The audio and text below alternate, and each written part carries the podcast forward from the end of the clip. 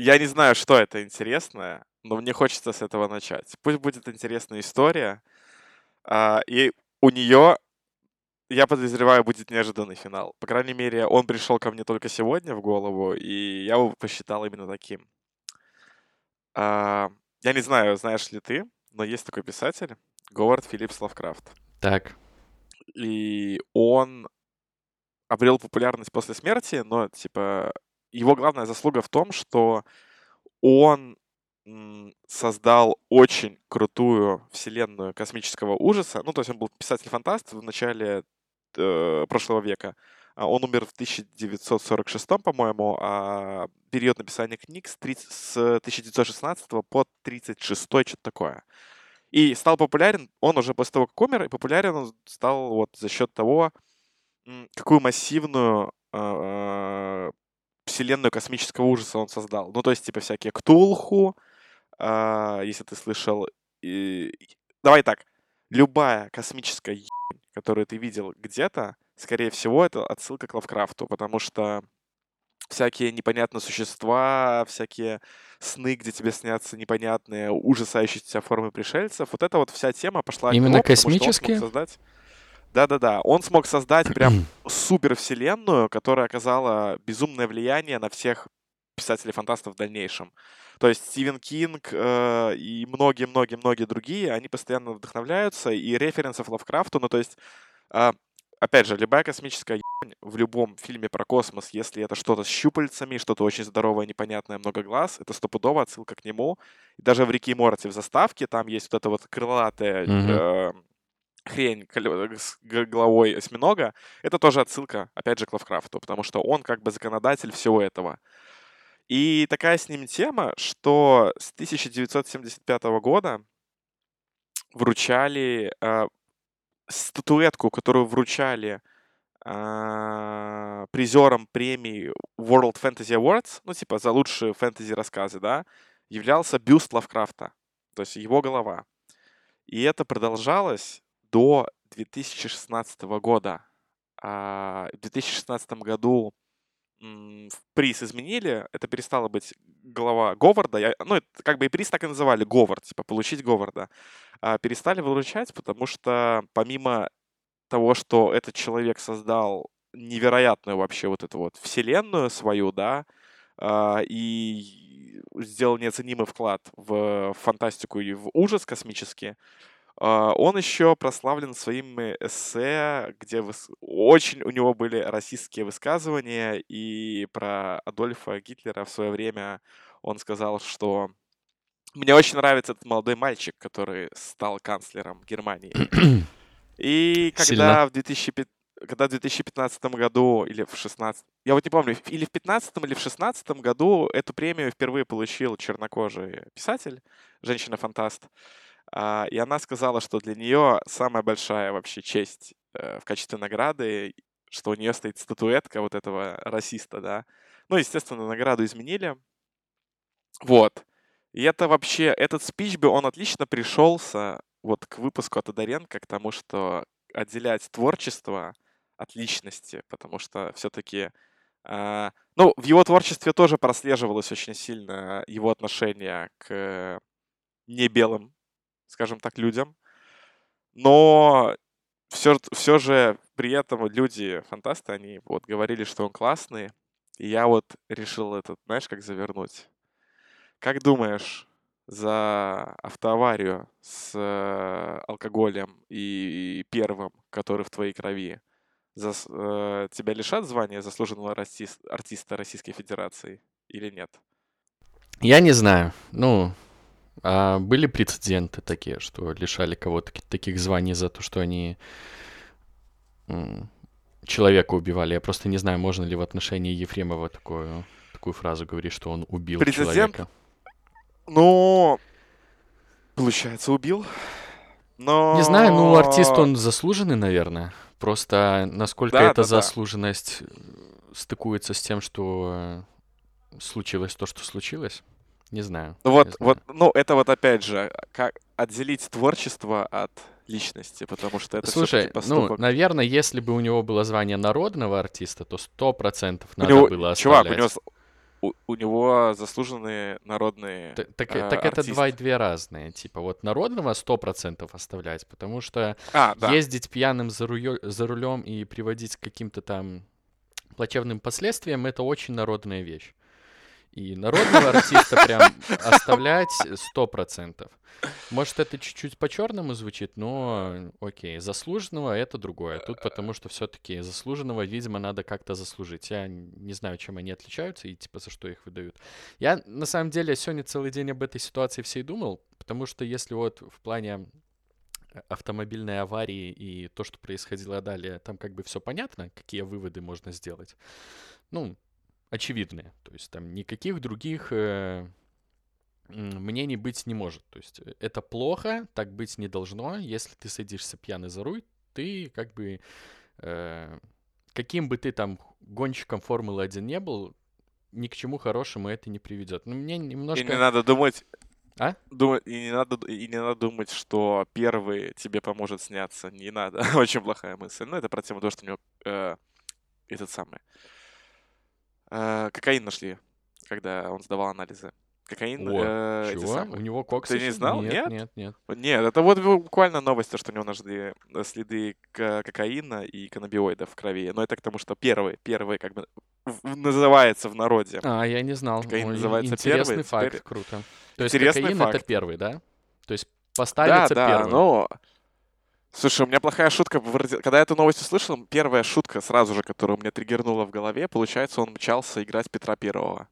Я подумал, какой же я мудак, блин, чтобы это сразу да. об этом начинать думать. Слушай, насколько я помню, э, Ефремов вообще достаточно, ну, мужик с высоким чувством э, справедливости и всего этого, учитывая то, какие он там нападки на власть в последнее время выкидывал, все вот это.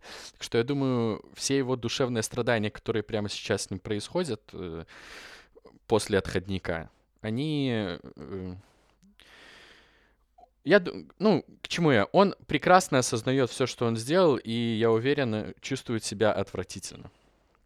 Но, Про... но э, второй момент, вот по которому мнений почему-то оказалось очень много, это все, что происходит сейчас вокруг его дочки. Вот от этого у меня немножко крышу рвет и подрывает э, седалище мое. Потому что, э, ну, ты в курсе вообще там? Ви- ви- видел, что она Я видел только в интернете, что все хотят что позвать ее в подкаст, еще что-нибудь, какие-то такие там штуки были, что она очень классная. Это все, что я слышал. Эм, ну, ты, ты неплохое тогда слышал, потому что, эм, ну, к новости о- об аварии, которую я читал, там приложили скриншоты ее историй, где, э, ну, они были сняты сразу после того, как она узнала, что там произошло. Это на тот момент еще о смерти э, водителя не было известно. Ну и она написала так. Э, я узнала от, от третьих лиц, что мой папа попал в аварию. На, насколько мне известно, э, там никто не умер. Мне все равно, потому что он большой и сам разберется. И там что-то тыры-пыры. То есть очень такая, типа, нейтрально адекватная э, позиция. И, и дальше она там тоже в этом духе э, ну, реагировала вот так вот, ну, достаточно по-взрослому. То есть не было там никакой, типа, хери, что... Э, не на эмоциях, в общем. Mm-hmm. А она вообще э, не то чтобы чем известна, а как он, она я не знаю, как это правильно и поликорректно объяснить, она себя не, пози... не позиционирует как женщину, ни мужчину. Она, я не помню это слово, как называется, когда ты не причисляешь себя никакому из гендеров. Я не помню это слово, как, ну, поэтому ну, вот как, я думаю... Какое это? И, э, короче, в итоге,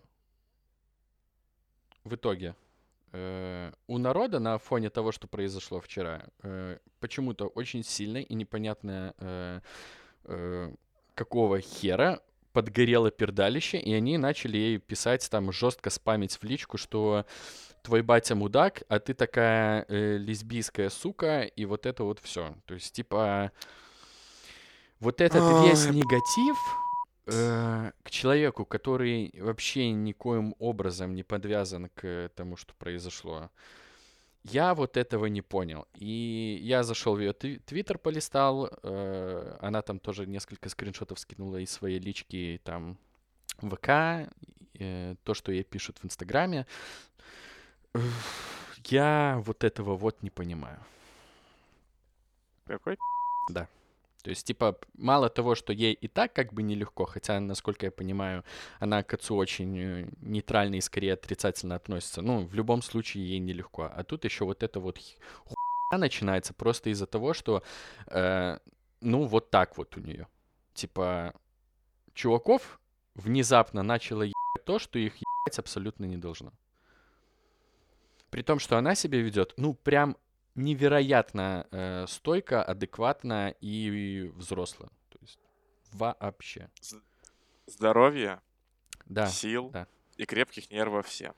Да. В. Ну, в первую очередь, не, конечно не, же... Не злоупотреблять. Э, тем людям, которые пострадали в ходе этой истории.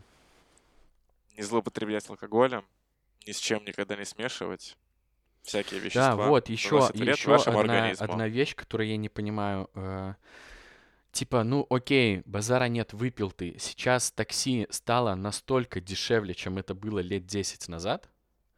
Ну, в два или в три раза. И садиться за руль после того, как ты выпил, когда есть возможность за, ну, в наших реалиях, да, из одной, из одной части Минска уехать в другую за рублей 8-10. Ну, типа... Бро. Я не понимаю. А, это главная ошибка абсолютно любого человека. Ну, все мы ее совершаем. Это попытка, попытка рационализировать какое-либо действие. А, и в попытке рационализировать любое действие человека мы упускаем самый важный фактор того, что люди нерациональные животные.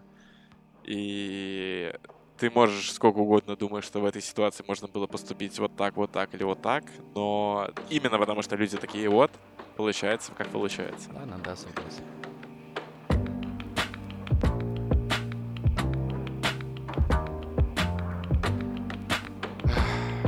Ну что, а, вот мы и начали очень весело, получается. Э, веселая вставочка в начале. Это да. Тут... Слушай, уже мы, скажем так, воровались с двух ног с тему, э, с темы выступлений, можно сказать, с темы всяких связанных с творчеством, давай вот так скажем. Я почему-то недавно вспомнил про то, что ты э, в КВН в свое время участвовал. И мы с тобой никогда на эту тему вроде бы как не говорили. И вообще тема выступлений и стендапа и вот прочих штук. У меня есть неистовое желание узнать, как вообще дела и настроение с этим обстоят. Как, э... Что ты можешь рассказать про КВН? Вот э, как тебя туда занесло? Потому что мы никогда с тобой это не обсуждали, а мне интересно, потому что моя, моя вся история с КВН в школе — это один раз в шестом классе некий преподаватель, педагог-организатор решил, что нам срочно нужно, чтобы все поучаствовали в КВН, поэтому Uh, каждый класс в нашей параллели, вроде бы это был шестой класс, сделал по номеру абсолютно всратейшему. Э, и мы его придумывали прямо перед выступлением. И вот это вот примерно вся моя история с КВН. Ну, не считая капустника в университете, но это, мне кажется, немножко другая тема. Эм, слушай, ну, повезло с классом, наверное. Вот мы в школе учились. И э, был нормальный класс. То есть, если где-то в параллели э, вот Мельник, да, он э, учился в параллельном классе, и, э, насколько мне известно, там поголовно все бандитами стали. Его вроде как okay. пронесло. И вот типа с нашим классом все было как-то полегче. Э, очень адекватный дружный класс был. И у пацанов, почти у всех, да даже, можно сказать, у всех было очень такое порядочное чувство юмора. Либо мне так просто кажется сейчас, да, что э, типа вот это мой класс такой был потрясающий, мы там всегда угорали, на самом деле так и было. Ну, хер его знает, ну, по крайней мере, мне так казалось. И э, мы там постоянно по Икпорту перекидывали сначала по Икпорту, потом по Bluetooth всякие видосы. Чаще всего это были КВНовские, у нас там в какой-то момент уже были понятны, кому что нравится, типа. КВН Пайкопорт, бесплатная регистрация СМС. О май гад. Да-да-да, блин, ну, реально, я помню, что, типа, перед уроком такие, значит так, давай под парту, там были специальные под партой полки, э, на которые планировалось, что будет ставиться портфель но он туда никогда не ставился, потому что это было неудобно, но мы для них нашли применение, мы на весь урок ставили, там, клали два телефона, потому что, ну, те, кто помнит, а те, кто не в курсе, э, Equport работает только когда два телефона вот этими точками э, находятся на очень близком расстоянии, там, примерно там, до сантиметра, наверное. И скорость передачи была очень маленькая, мы КВНовские видосы скидывали, вот мы на весь урок клали два телефона под парту на эту полку. И потом, что-то, по-моему, в классе... Э, в классе девятом нас подметил педагог-организатор, когда к ним приехал какой-то чувак из горы с полкома и сказал, вот я хочу команду КВН собрать. И нас позвали, и мы такие, типа, да, конечно, мы с радостью вписались. Что-то, по-моему, две или три игры в городе сыграли, и там э, у, этого, э, у этого чувака какие-то настроения потухли. А, и мы с Мишей, ну, с моим корешем уехали в Минск в лицее учиться, и как-то на это все подзабилось. И мы, короче, в 10 классе решили сами поехать, зарегистрировались там в... на кубок, он в Кобрине был. И поехали туда. И там мы обосрались. Феерично. Потому что этот чувак, который приходил в школу, он объяснил, как работает КВН. Ну, и нам казалось, это так везде происходит. Он нам показал есть, классные а... видосы смешные и сказал, вот мы будем ставить эти миниатюры. И мы такие, а, окей.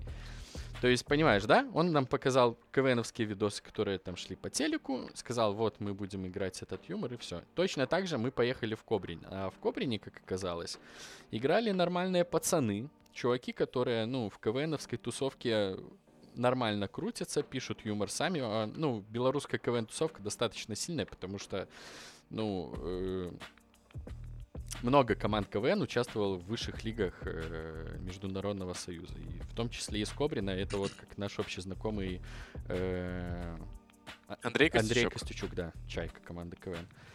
И, короче, ну, мы приехали, мы показали номера, нам сказали, пацаны, вы чё, Типа, вот эти шутки такой команды КВН, вот эти шутки такой команды КВН. Мы такие стоим с обосравшимися штанами, типа, угу, понятно. Типа, они нам говорят, ну окей, братаны, мы дадим вам выступить, но вы будете вне конкурса. Мы выступили, там все дела, с нами там чуваки побалдели, мы там все обсудили. И э, вот это был очень прикольный момент, что нам дали выступить, потому что, ну, нас же могли просто послать Типа, чуваки, ну, вы имеете совесть, тут мы сами пишем шутки, а вы тут приехали и типа и вся херня. Но они нас подсадили на иглу на самом деле. Они дали нам выступить. Мы прохавали, насколько это прикольно, когда э, там зал на 600-800 человек угорает. И после этого мы заявились в Лигу БГУ. Это мы тогда э, в 11 класс пацанами пошли. И, короче, попали в сезон, и вот тогда я решил, что надо все-таки в БГУ поступать, потому что планы на БГУИР изначально были. Вот. И тогда я, кстати, и познакомился с многими студсоюзовскими чуваками, например, с Воротницкой. Это такая вот история, да? Типа, как к этому приходит. Тебе это как-нибудь помогло? Блин, да. В будущем, да. в реальной э, жизни. Я сейчас объясню, чем вот локальный КВН, вот который доходит до границы официального.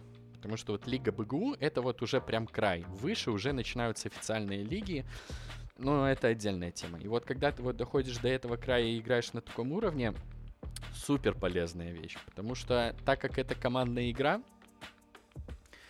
э, то, ну вот для меня, например, меня этому это научило админ ресурсу, вот так можно назвать. Потому что если это надо ехать играть в другой город, то это нужно, во-первых, договориться с организаторами, договориться, как тебя там встретят, э, закупить на всех билеты, э, снять квартиру там, и вот это вот все. И вот этой вот всей херней, когда мы ездили в Коврине, я занимался, когда я вот заканчивал 10 класс. То есть э, супер прокачивает админа ресурс. Во-вторых, а, ну и так как это командная игра, то все равно постоянная коммуникация. Супер полезная штука. И... Э, так, что я еще хотел сказать? Что еще хотел сказать? Э, ну и в, в плане юмора ты тоже прокачиваешься. Если там первые шутки мы писали просто наугад и пытаясь попасть пальцем в небо, то где-то через год ты уже начинаешь выстраивать какие-то схемы, потому что на самом-то деле юмор, он строится примерно одинаково. То есть каждая шутка — это... Э, ты строишь какую-то такая вот, да, сейчас от меня будет определение шутки. ты, ты, ты строишь определенную последовательность, э, ассоциативный ряд, э, так, чтобы у человека к середине шутки он понял этот ассоциативный ряд, и у него появились какие-то ожидания от концовки, и ты в конце эту концовку разрушаешь. Это типа супер работает с, э, там, с шутками, где идет типа перечисление там. Ну, ладно, это не суть важно, но э, юмор как мышца, она очень круто там прокачивается. Но в первую очередь админ ресурс, особенно если ты капитан команды или ты просто занимаешься вот такими вещами, потому что э, ну, где еще вот так вот ты можешь заниматься? Ну, наверное, если ты там какой-то волонтер в прости господи, БРСМ, не знаю, просто я вот вспоминаю 10 класс, и типа ты приходишь к педагогу-организатору, а там за тебя уже все сделано. Тебе вот раздают распечатки, и ты типа такой, окей, понятно, что мне надо делать. А тут немного другое. Вот, наверное, админы ресурсы, коммуникация — это самое важное. И я перестал бояться звонить по телефону, потому что у меня какая-то, вот знаешь, типа неловкость детская была. Я очень стыковалась с людьми незнакомыми по мобиле разговаривать. Ну, там... А, типа нужно позвонить, там, например, я не знаю, в турагентство или... Да, да, какой... да, да. Да. какая-то легкая миссия, типа тебе нужно сказать, здравствуйте, я такой, ты, да, в принципе, да, на этом это... диалог, возможно, да. закончится, но все равно ты к нему готовишься. Да, это Как будто бы тебе нужно позвонить малышке на первое свидание позвать. Вот примерно такой уровень. Типа ты такой звонишь, и тебе говорят, мальчик, ну, а твои родители вообще в курсе, с кем ты по телефону разговариваешь?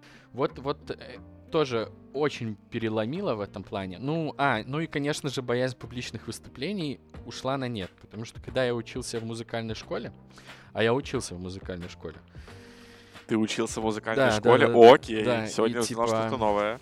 Когда нужно было сдавать экзамен, э, у меня была игра на гитаре, где как бы точность расположения пальцев очень влияет на качество воспроизводимого звука. Ну, у меня Ух. ноги, колени, пальцы тряслись ужасно. Я никогда, ну, я никогда не мог хорошо сдать экзамен, хотя, не, ну, я не играл на гитаре. То есть э, терпимо. То есть, когда я там учительница что-то наигрывал такой, ну окей, но то, что было на экзамене, это блювота. И То есть, условно говоря, ты играл на гитаре, ну типа окей, средне, но за счет всех тех факторов, которые на тебя э, э, оказывают обстоятельства публичного выступления, все это скатывается в никуда. Да, это было Весь твой скилл да, просто да, да, в минус улетает. Ну, это, окей, это, это, это, это пот, это, ну, колени мне кажется, э, если бы на них можно было эти маракасы положить, то я бы не себе аккомпанимировал. И, типа, и вот где-то на второй год выступлений в КВН это прошло. Вот я помню, что первые моменты, первые игры, когда надо было выходить на сцену, было то же самое. И вот потом я помню, что ты стоишь за сценой, начинает играть музыка, под которую ты выходишь, и ты как будто знаешь, типа, ну просто выходишь, то есть абсолютно ничего не происходит. И вот тоже забавный момент, как, э, ну, КВН это же все-таки длинная игра, она, она идет, ну, час, полтора, иногда два даже. И очень забавно, как к концу, ну или к середине твоего выступления, вот я это периодически замечал, вот эта дрожь проходила в самом начале. То есть ты попадал в волну, и, э, и все, и ты как будто ну ты не перед людьми, типа, выступаешь. Вот это, это самое забавно. прикольное вот это состояние, когда у тебя за минуту до ну, как меняется состояние за минуту до начала выступления и через минуту после. За минуту до у тебя адреналин херачит, мне кажется, какими-то неистовыми просто дозами, и у тебя колбасит нереально. А там через даже не минута, типа 15-30 секунд после начала, да, и да, рукой да, да, снимает, да. и ты Но... просто уже вот фигачишь. И эти 15-30 секунд на самом деле длятся, ну, тебе кажется, что они длятся вечность. Вечность. Да, да, да. Вечность, И очень в КВН есть еще одна такая забавная штука, вот которая точно нигде не встречается. Это когда ты вот с трясущимися руками начинаешь выступать, и в какой-то момент ты говоришь шутку,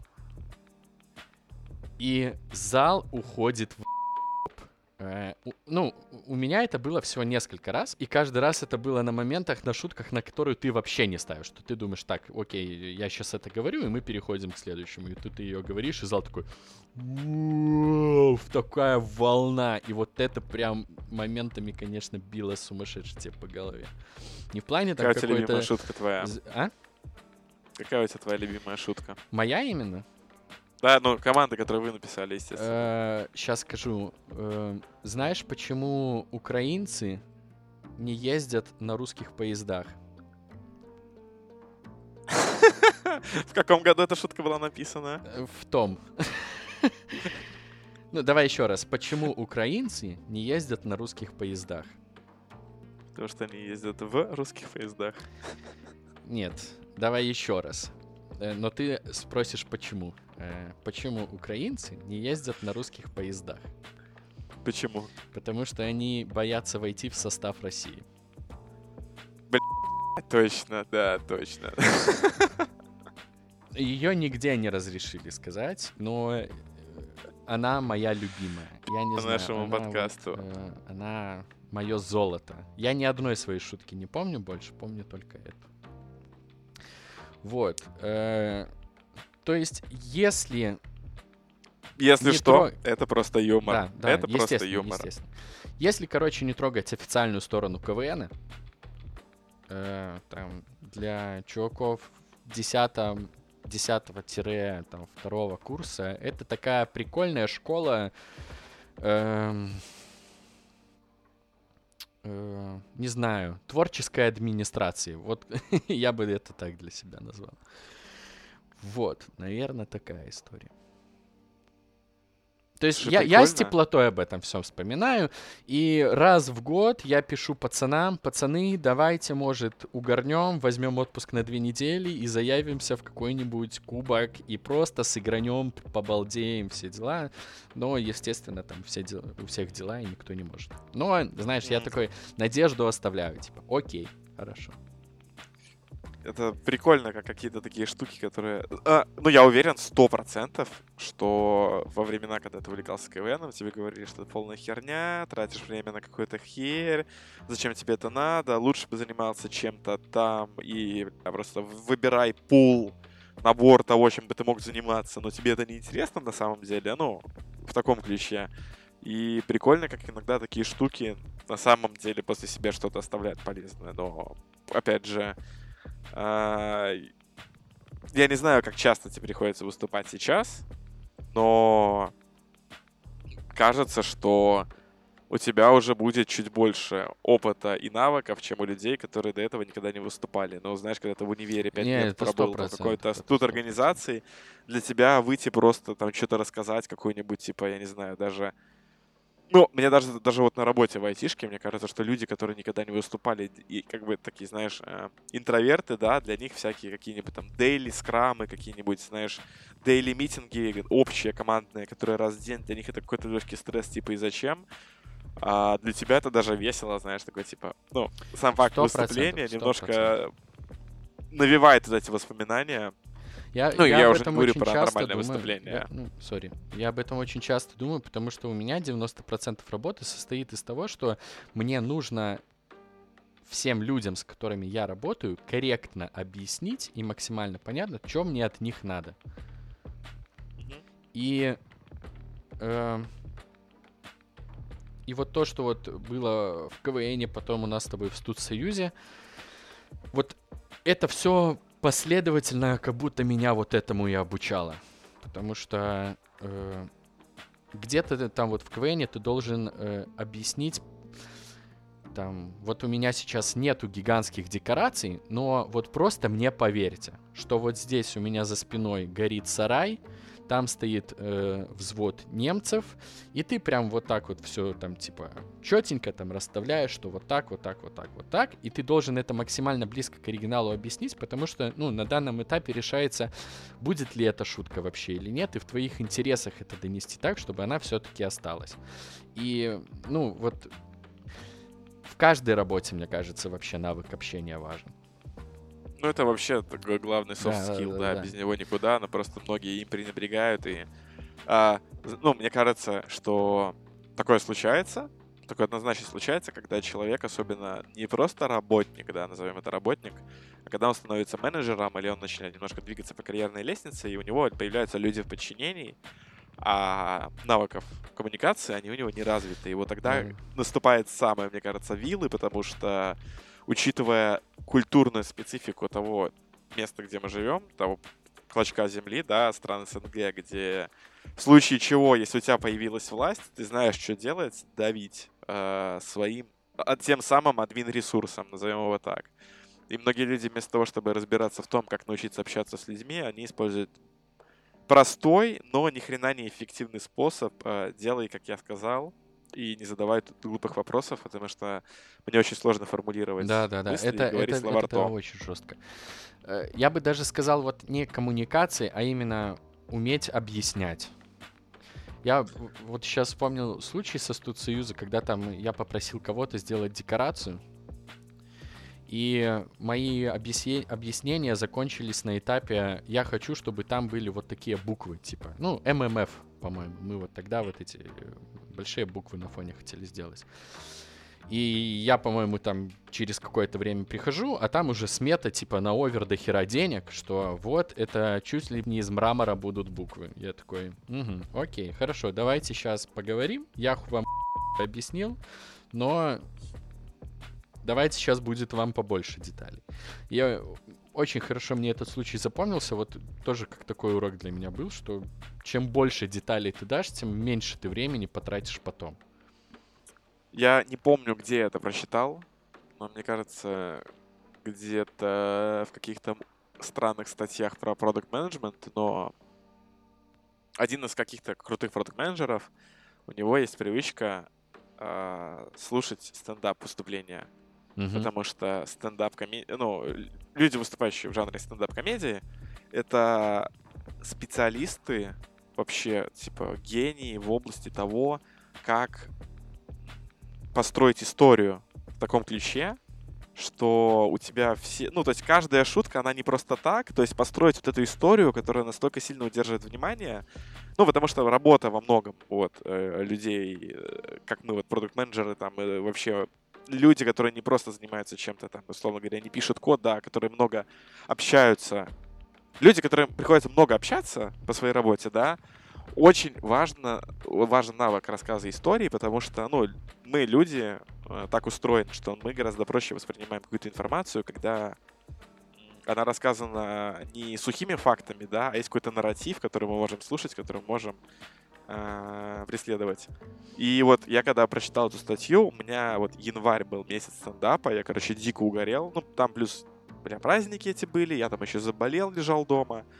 И я реально за месяц, чтобы тебе не соврать, пересмотрел всего Дэйва Шапелла, э, пересмотрел всего Эдди Мерфи, Адама Сэндлера, Криса Рока, э, господи, э, этот Кевина Харта. Ну, короче, много. Вот то, что на Netflix было, я очень много стендап-комедий посмотрел. Там Рики Джервайс еще, по-моему, был. И я реально вот прочухал вот эту вот фишку про то, как они... Ну, знаешь, у тебя, короче, за весь стендап есть какие-то три супер шутки. Ну, то есть, вот это какая-то частая схема, которую я заметил. Есть какие-то три супер шутки, которые у тебя идут по ходу всего выступления. И последняя история, она вот является, знаешь, она собирает все, что было до этого в один... Знаешь, как, как да, пазл да, да, собирается понял, перед тобой. И там такой супер панчлайн с рефреном абсолютно каждой шутки, которая была до этого. И ты лежишь и думаешь такой, what the fuck, как вы вообще это делаете? Ну, понятно, что не у всех это получалось, не у всех это было так круто, но вот эти вот принципы, когда ты начинаешь уже не просто смотреть и смеяться, ну, потому что можно просто там лежать, слушать, о, да, шутка, ха-ха, а когда ты пытаешься по ходу декомпозировать и понять, почему это было сейчас, почему вот так вот построен рассказ, да, ну, от чего к чему, меня прям эксайтило, и я вот, ну, подметил для себя прям классных комиков, которые меня просто рвали. Но я вот понял для себя, что английский юмор мне все-таки поближе будет, чем американские англичане. Они про... Ну, англичане австралийцы, они, ну, понятно, по каким причинам похожи. Очень смешно, просто невероятно. Особенно вот этот вот сарказм. Как, как забавно, что... У них очень интересно, бы... сарказм сочетается с акцентом британским особенно. Да, да. Вот, ну, как забавно, что вот это вот сарказм, вот эта вот вещь, насколько она отличается в, у американцев и насколько она отличается у англичан.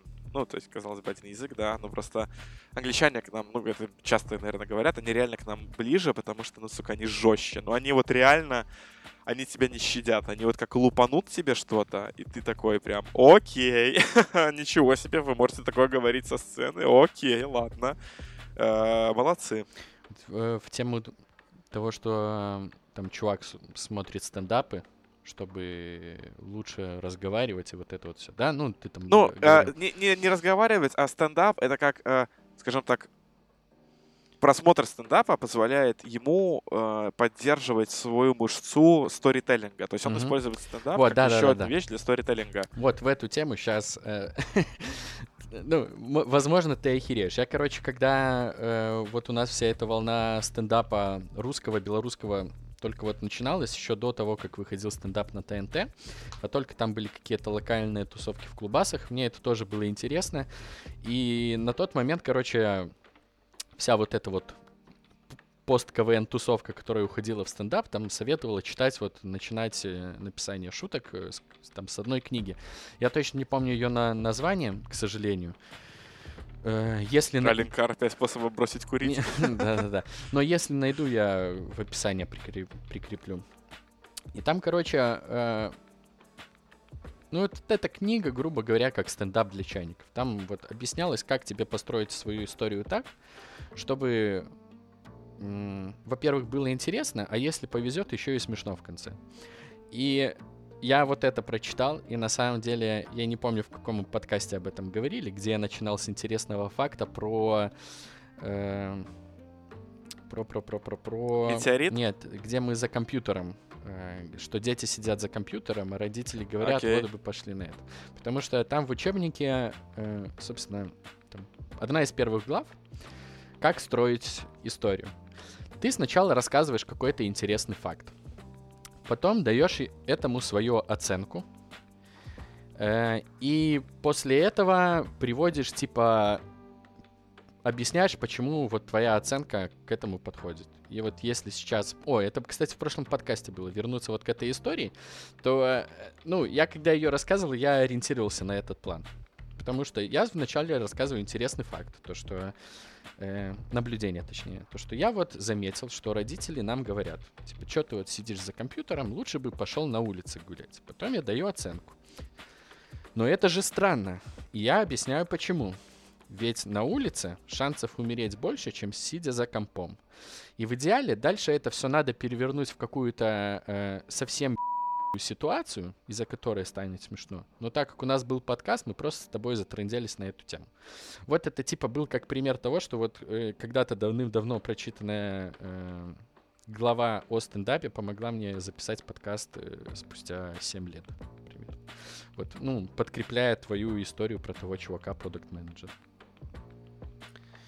вот так вот. Вот это неожи... да, неожиданный да, да, факт да, получается. Да. Неожи... Неожиданный факт про факт. Про неожиданный факт. Да, Интересно, да. конечно. Ну, ре- реально не вру. Типа, когда вот составлял эту историю, ну, я накидывал ее в заметках в ноутбуке, я ориентировался исключительно на, на тот текст, э, пытаясь составить вот этот, э, ну, план, типа, рассказа. Ну, как-то так. То есть стопудово полезно читать вот такую вот э, штуку лишним не будет. И э, вот даже если сейчас смотреть любой стендап, э, зная вот о, о том, как строится эта шутка, вы постоянно будете подмечать вот эту схему. То, что наблюдение, оценка, причем в 80% там будет звучать фраза «это странно» или это непонятно. Ну, вот такое. А типа. вы когда-нибудь замечали, что... Да-да-да. Это, это как типа... а, юмор наблюдения, комедия да, наблюдения. Так это, ну, это же об этом весь стендап. Вы замечали, что девочки тоже пердят? Это так странно. И начинаешь разгонять. Ну, это же, ну, это весь стендап в этом. Просто чем более профессиональным Слушай, не, вот, ты вот, становишься, вот, эти слова чуть-чуть уже э, где-то пропускаются какие-то блоки, где-то заменяются на чуть-чуть другое. Но схема абсолютно одна и та же. Мне кажется, что вот вот это вот первый шаг, ну, типа, это первый, знаешь, типа, если в стендапе есть левелы, да, и ты становишься магом, магом, эльфом, лучником или кем-то 80 уровня, вот чтобы стать подкастером 80 уровня, э, важно как, ну, отходить от, скажем так, ты начинаешь с того, что ты шутишь о мире вокруг себя, а заканчиваешь тем, что шутишь о себе в этом мире. Ну, мне кажется, что стендап-комедия со временем, с тем, как у тебя растет уровень, ну, ты прокачиваешь экспу, да, и становишься опытнее, а, ты больше раскрываешься про аудиторию, потому что, ну, так как это очень персональный жанр, это жанр, типа, одного человека, да, и в какой-то момент, когда ты становишься, становишься супер популярным, у тебя нет другого выхода, кроме как, ну, в каком-то смысле впускать аудиторию в себя и открываться для нее. И, соответственно, э, твой юмор становится таким более личным, и ты начинаешь уже шутить о каких-то своих штуках, которые с тобой происходят очень сильно. Ну, ну, то есть он очень перекликается с твоей личностью. А вот я вот такого еще не видел. Ну, то есть я видел попытки такого похожего стендапа в СНГ, да, но еще пока не видел, чтобы вот люди дошли до такого уровня, как успели дойти э, американские ну, американские стендап-комики. Понятно, что еще не прошло достаточно времени, ну, типа там стендап-комедии, херово тучу лет, там уже и награды вручают, и это вообще, знаешь, типа целая культура, да, стендапа. Да, да, 100%. Поэтому, ну, нехер сравнивать даже, но вообще как факт, то, что вот я, по крайней мере, мне, мне так кажется, что э, ты становишься стендапером 80 уровня в тот момент, когда понимаешь, что э, когда у тебя, наверное, нет комплексов, и ты достаточно зрел для того, чтобы ну, открыться полностью и взять свои слабости и, там, и типа и поместить их в контекст шутки. Или сильные стороны и поместить в контекст шутки. Ну, вот такого уровня, короче говоря. Слушай, такое у меня эм, мнение. Эм, стопудово, да. Я просто сейчас пытался проанализировать, почему у нас так. И, ну, в России же там две тусовки стендаповские. Это официальные, которые по телеку стендап на ТНТ, включая чуваков из «Что будет дальше?», «Что было дальше?». И из стендап-клуба номер один, где вот Долгополов, э, Гарик Аганесян. Квашонкин, да, Аганесян, да-да-да. И э, если смотреть часовые выступления и тех, и тех, ну, это прям заметно, насколько это ниже уровнем, чем у чуваков э, там, ну, там, хочется сказать США, ну... В загнивающем Западе. Да, да, да, назовем это так, э, гейропка. И, короче, э, ну и понятно почему. Потому что ТНТшные пацаны, у них же все выступления, вот эти часовые спешлы собираются из их 10 минуток, э, которые там в основном идут на ТНТ, либо то, что не вошло в ТНТ, но э, изначально туда планировалось. А у пацанов, которые э, из стендап-клуба номер один, ну, у них просто еще пока не хватает опыта, мне кажется, такого, как вот у чуваков за границей. То есть они стопудово к этому придут, но вот этот их андеграундность, она еще пока андеграундная, мне кажется. И поэтому мне нравится очень стендап Дениса Чужого, вот, спешл. По-моему, мы уже даже говорили об этом, возможно, не в подкасте, потому что вот он не на самом деле, он на самом деле смотрится вот на голову выше всего остального и очень близко к иностранным вариантам, потому что его стендап смотрится как одна цельная история, а и ты прям от начала до конца идешь по какой-то линии. А у всех остальных э, это просто час шуток, которые срабатывали на открытых микрофонах. Ну, вот такое вот ощущение складывается. И очень часто вот в этих спешалах ты можешь наблюдать, как чувак рассказывает, допустим, про его любовь к паровозам, а потом херак, и он начинает рассказывать уже о том, как они с девушкой собаку выбирали. Ну, вот такая вот условная. Ну, ты понимаешь, да? То есть абсолютно никак не связан. Ну, то, о чем мы говорили, что очень важно, чтобы, ну, типа, твое выступление это не просто набор гэгов, да, шуток, да, каких-то да, смешных да. ситуаций, а это полноценная история. Ну, и причем важно, чтобы, ну, круто, если там есть отсылки, если там есть рефрены э, к другим к прошедшим шуткам, или если так, что, ну, знаешь, типа, ты понимаешь потом, когда наступила какая-то шутка, ты понимаешь, почему это не просто отсылка, да, а то, да, что да, да, да. у тебя в той шу та шутка является сетапом к другой шутке, да, то есть вот эти вот mind-blowing вещи. Да, это все, как а... ты сказал, что вот у чуваков иностранцев там какие-то э Безусловно, есть план выступления. Раз шутка, два шутка, три шутка. В конце длинная история, в которой есть рефрены каждой из них, и это превращается в мега Вот такого. Но это если очень-очень упрощать. Да, да, это да. Если да, очень да. упрощать, да. Но нет, там в целом.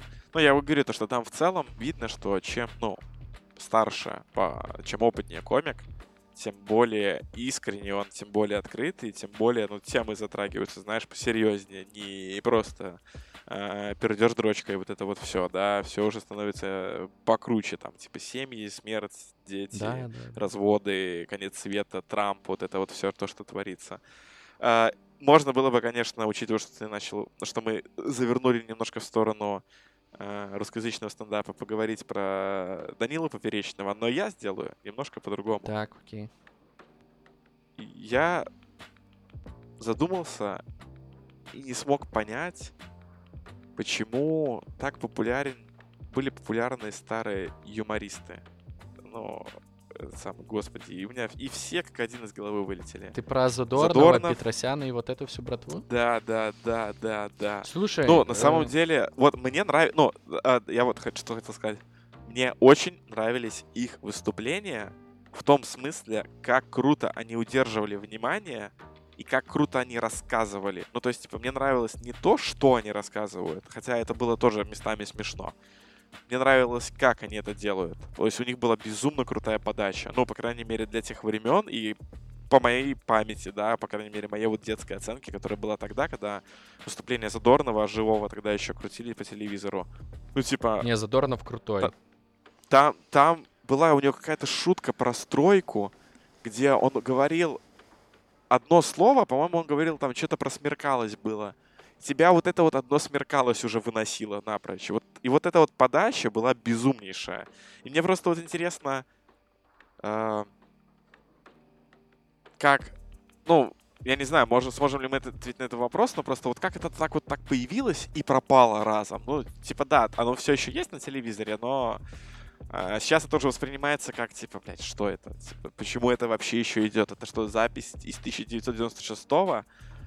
Но тогда же это было супер популярно и супер круто. Ну, это и смешно было на самом деле. Реально, ну, я очень любил Петросяна, то есть я очень любил новых русских бабок, и, и э, они очень сильно повлияли на мое чувство юмора. То есть э, я заучивал их монологи наизусть и выступал перед родителями. То есть вот, вот такая у меня история была. И ни одного плохого сторона, э, плохого слова в их сторону я не скажу. Но типа по поводу того, что почему это было популярно и так исчезло, да это как с Comedy Club на самом деле. Когда там первый выпуск вышел? В 2006-2005 году, не помню точно. То есть, ну, по-моему, где-то там, кажется. И это сразу же было супер популярно, невероятно смешно. Ну, э... Слушай, ну, э, мне кажется, это не совсем правильно. Ну, в том плане, что э, это была другая форма юмора. Ну, это был не стендап. Ну, Нет, это не, не был... погоди, я тут не про стендап говорю. Я про то, что вот появился Comedy Club, он был невероятно смешной, прям любой выпуск. Э, ну, по моим ощущениям, вот любой выпуск очень Но смешной. Мне, я, и в потом... детстве, я в детстве не спал всю ночь перед школой, чтобы посмотреть Да, да, да, да, да, вот, вот, вот. А потом, в какой-то момент, он стал говном. Ну, я так очень громко сейчас это сказал. Я в том плане, что э, в какой-то момент это стало прям, ну, похожим за шкваром. Типа, вау, ты что, Comedy Club смотришь? Типа, и... Гарик, проснись, мы обосрались. Да-да-да, ну там же достаточно было много уже потом такого, типа, что вау, что это какая-то за херь, и вот это все, ну и кроме там каких-то единичных случаев. Ну, я думаю, что что-то похожее и с Кривым Зеркалом было, с Аншлагом и так далее. Э, Смеха Панорама Петросяна тоже, я помню, потрясающая передача, по-моему, она в субботу утром шла. Я прям ждал ее примерно, как потом ждал Comedy Club. Ну вот просто волна этого юмора прошла. Стало незабавно. Хотя на самом-то деле, ну, ты помнишь, что в Аншлаге были выпуски, где они, короче, по Волге на большой, э, на большой лодке катались, и там, короче, оттуда как бы спецвыпуски выходили, где они просто байки друг другу травили. Не, бро, я уже такой... Ну, у них, короче, были такие помню. спецвыпуски аншлага, где они на лодке, гигантском как-то катере, наверное, хер его знает, плавали по Волге. По-моему, так и называлось аншлаг на Волге. И там были все звезды, вот эти вот там э, Регина Дуб... как ее, Дубновицкая, там э, Винокур, э, и вот это вот вся, вся их там братва. И они просто травили друг другу истории, блин. Чисто такие вот пацаны собрались записать юмористический подкаст. Вот как это выглядело на самом деле. И это было, ну, это было достаточно смешно. Тем более надо учитывать время. А, еще какой факт знаю. Насколько мне известно, те, кто ходили на живые выступления этих чуваков, по их рассказам, ну, там было куча материала, которые, которого они не могли показывать по телеку, потому что он был достаточно пошлый и черный, и народ оттуда уходил просто в слезах. Ну, типа, там реально, ну, был какой-то невероятный уровень Это вот что я слышал от людей, которые, типа, на концерты ходили. Типа, э, с, знаешь, по телевизору начинает идти передача с Задорновым, и сидит какой-то, ну, сидит компания, типа, ой, очень смешно, и сидит чувак, который там был, он такой, это вы еще live не слушали, вот в live е там... Да-да-да-да. Да, в таком ключе. Причем, Прикольно. Ну, типа... За... Слушай, это, это, сори, что перебиваю, да, да. это как с Галкиным, да, то, что, ну, то есть, три года он ездил со своей программой, и только в какой-то момент она... Э, только благодаря интернету она, знаешь, типа, оказалось, что Галкин, он такой, типа, нормально панчит и про политику, и про... Э, за, за всю херню. Да, ну, да, ты знаешь да. эту историю про да, Галкина. Да, да, да. Ну, оказывается, ну, Галкин-то смешной чувак. Ну, он безумно, он, он смешной он безумно чувак. угарный. Да, конечно, некоторые вайны в его инстаграме, на них без слез не взглянешь. И те концерты, которые идут по телеку, ну, тоже как бы... Но, но и не мы его целевая аудитория. Не для нас этот юмор пишется, поэтому... Э, как есть. Типа, я не осуждаю, но я прекрасно понимаю, кто это смотрит и почему им смешно. Типа. Ну, просто мы вот этот... Э, э, мы вышли пока из этого юмора. Возможно, мы, мы не ICP, вернемся. мы типа. не идеальные кастомер. Мы не идеальный кастомер для него. Да, да, да. Um, Слушай. Точно так же так... кто-то и про Гарика Харламова будет через э, 20 лет говорить, что типа, боже, остановите этого деда, почему он кривляется на сцене. Ну, точно так же, как э, говорят сейчас про Петросяна, когда он начинает вот эти стои. Ну, вот это вот все, понимаешь? Вот точно так же про Харламова буду говорить. Хотя Харламов невероятно смешной чувак. Я бы с удовольствием посмотрел бы какой-нибудь подкаст, где Харламов с Петросяном просто базарят за Жизу и там, типа, ну, просто подкаст Харламова с Петросяном. Причем, когда Петросян приходил на Урганта, невероятно адекватный дед. Причем у него тогда поперечный э, решил по приколу спросить про Сталина. И как бы Петросян с двух ног залетел и как бы все расставил на свои места. То есть, хотя он мог, Я конечно, не видел, сказать, там, наговорить хочу. полнейший не он мог. Но супер адекватный дед. Um, слушай, ну вот я вот затронул уже, что если стендап-комедию смотреть не только лишь чтобы поржать, ну и понятно, что не всю стендап-комедию, да, это скорее мы говорим про каких-то э, именитых, крутых э, мастодонтов в этой теме. Э, какие... Сейчас. Что бы ты посоветовал людям на основе своего опыта, вот что вот этот опыт тебе дал такого, что позволило тебе не обосраться на своем первом выступлении? Короче, советы людям, как не обосраться на выступлении. Что делать, чтобы не обосраться? Как опытный КВНщик. Ну, я, я так-то со своей стороны посоветовал, что вот берите стендап-комедию хороших старых комиков и декомпозируйте ее, и вот если вы начали понимать, если вы поймете, как у них устроено вот это, вот это все построение шуток, то это можно использовать не только лишь в юморе, чтобы хорошо рассказывать истории, захватывать внимание аудитории. Ты вот что подскажешь? Как ты писал? Мне даже, я даже хочу зачитать. Э, сделай спич, как не делать презентации, как мудак, и что делать, если вам в руки дали микрофон, а вы до этого держали в руках лишь только хер. Вот давай, Роман. Не, ну это два, Краткий курс. Ну, это два разных спича, типа. Как делать выбирай, презентацию? Выбирай не, сам. Не знаю. Ну ты просто задал вопрос, как не обосраться на первом выступлении. Понимаешь? Ну, даже не на первом выступлении. Давай вот, давай вот. Что делать, если вам в руки дали микрофон, а вы до этого держали в руках лишь только хер? Эм. Мне вот это нравится тема. Ну, потом я объясню, откуда это взялось. Есть очень большая проблема, потому что когда людям дают в руки микрофон, очень часто они забывают о том, что этим микрофоном, в этот микрофон надо говорить. И это очень большая проблема, когда вы, например, выступаете на большой зал. Допустим, вас позвали выступить с каким-то докладом на достаточно большой конференции. Вам дали микрофон без стойки, а просто в руку дали. И э, вам нужно час... И рука дергаться начала вверх-вниз. Даже не то, что дергаться. Э, основная проблема в том, что э, человек начинает жестикулировать, а так как это еще умножается на волнение, то он начинает жестикулировать невероятно активно. И э, разговор в микрофон начинает превращаться. Вот я сейчас попытаюсь это сделать со своими наушниками, чтобы ты понял, да? То есть это происходит так. Э, здравствуйте, дорогие друзья. Сегодня я буду рассказывать историю, о которой я вот сейчас узнал. И э, тема моего доклада как построить машину с помощью деталей от Форда, Мазды и Мерседеса. То есть, типа... В этом выпуске так много вещей, которые можно на видео порезать, что я просто не могу. Ну и типа э, рука ходит туда-сюда, в итоге аудитория, дай бог, если услышала 30%. То есть если вам дали в руку микрофон, самый легкий способ не обосраться, это просто его взять э, и положить на подбородок.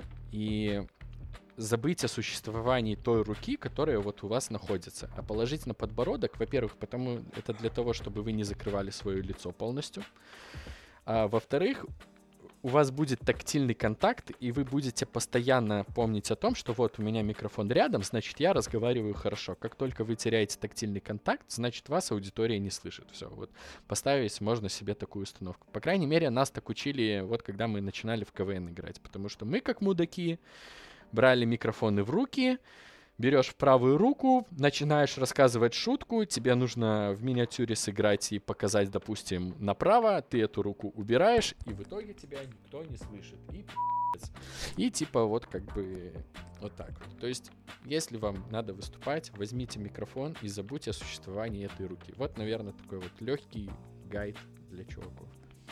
Микрофон на подбородок, но не в рот. Да, да. Во рту да. будет слышно чавканье. И он может еще током И чмоки. Ударить.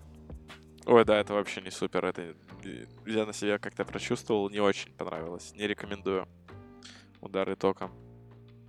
во-первых, когда он на подбородке, вас так будет хорошо слышно, вы автоматически на себя сразу же берете внимание зала, просто потому что вы четко и громко говорите для них, а не Ты знаешь, там, каким-то звуком пустым. Да? Ты знаешь, еще вот у меня, по крайней мере, такое было, ты когда м, движение, которое ты делаешь рукой, когда ты подносишь руку к подбородку, у тебя тело, ну, по крайней мере, у меня так, оно само как будто бы вот в эту стойку спина выпрямляется. Вот, ну, да, да, да, кстати. Ты занимаешь такую позицию, вот это вот э, внимание, да, в которой на тебя даже приятно смотреть, потому что у да, тебя да. рука находится в таком положении, что тело, оно само как будто бы, знаешь, такое, так, мне нужно сделать вот так вот, хотя я до этого никогда не выступал, но мне все равно это случилось просто по инерции, знаешь.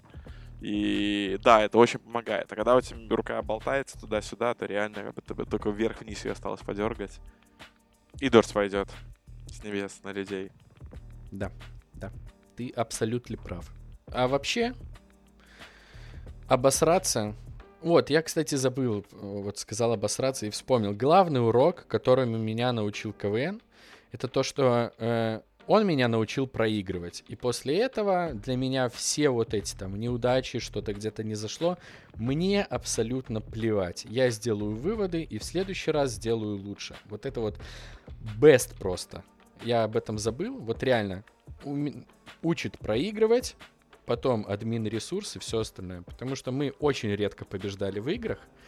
И каждый раз перебороть себя, чтобы собраться командой и попытаться еще раз, это, ну, это самое, наверное, сложное было. Это тяжелее, чем писать шутки. Ну, а мы вот что-то... Ну, слушай, вывозили. в таком возрасте особенно, да, да, да, когда ты, ну, ты чувствителен к провалу просто, ну, особенно когда ты растешь в культуре, в которой провал это все, типа, ты зафейлил. Да, да, да, да, да. Где тебя в школе, где тебе в школе постоянно дают диплом за любой твой чих, просто чтобы, не дай бог, тебя не обидеть.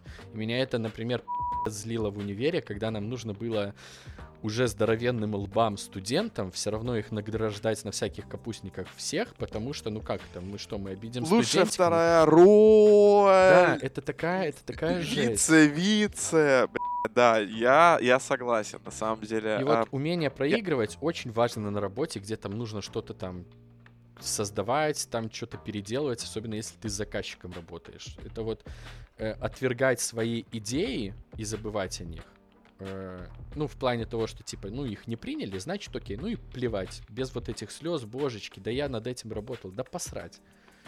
Типа, ну вот так вот. Я интересную мысль слышал, не помню где. Но суть в том, что э, в американских школах принято вести тетрадки, ну, типа, урок, записывать все карандашом чтобы ты в любой момент, если ты что-то написал неправильно, мог взять стирку и исправить. А, и в таком случае тебе сразу же становится не страшно что-то делать, потому что ты знаешь, что ты можешь потом исправить. Это очень Ну, типа, сделать лучше. А когда ты пишешь ручкой, у тебя психологический барьер. Ты сразу же пытаешься... Ну, то есть, да, ты не понял думаешь тебя. о том, чтобы сейчас сделать хорошо. Ты просто делаешь. А если что, окей, мы потом исправим. Мы сейчас, нам, нам важно сделать. Да, вот это совершенно другое мышление. А мы, в школе, ну, по крайней мере, у меня было в школе, ты пишешь ручкой, и для тебя написать неправильно — это все.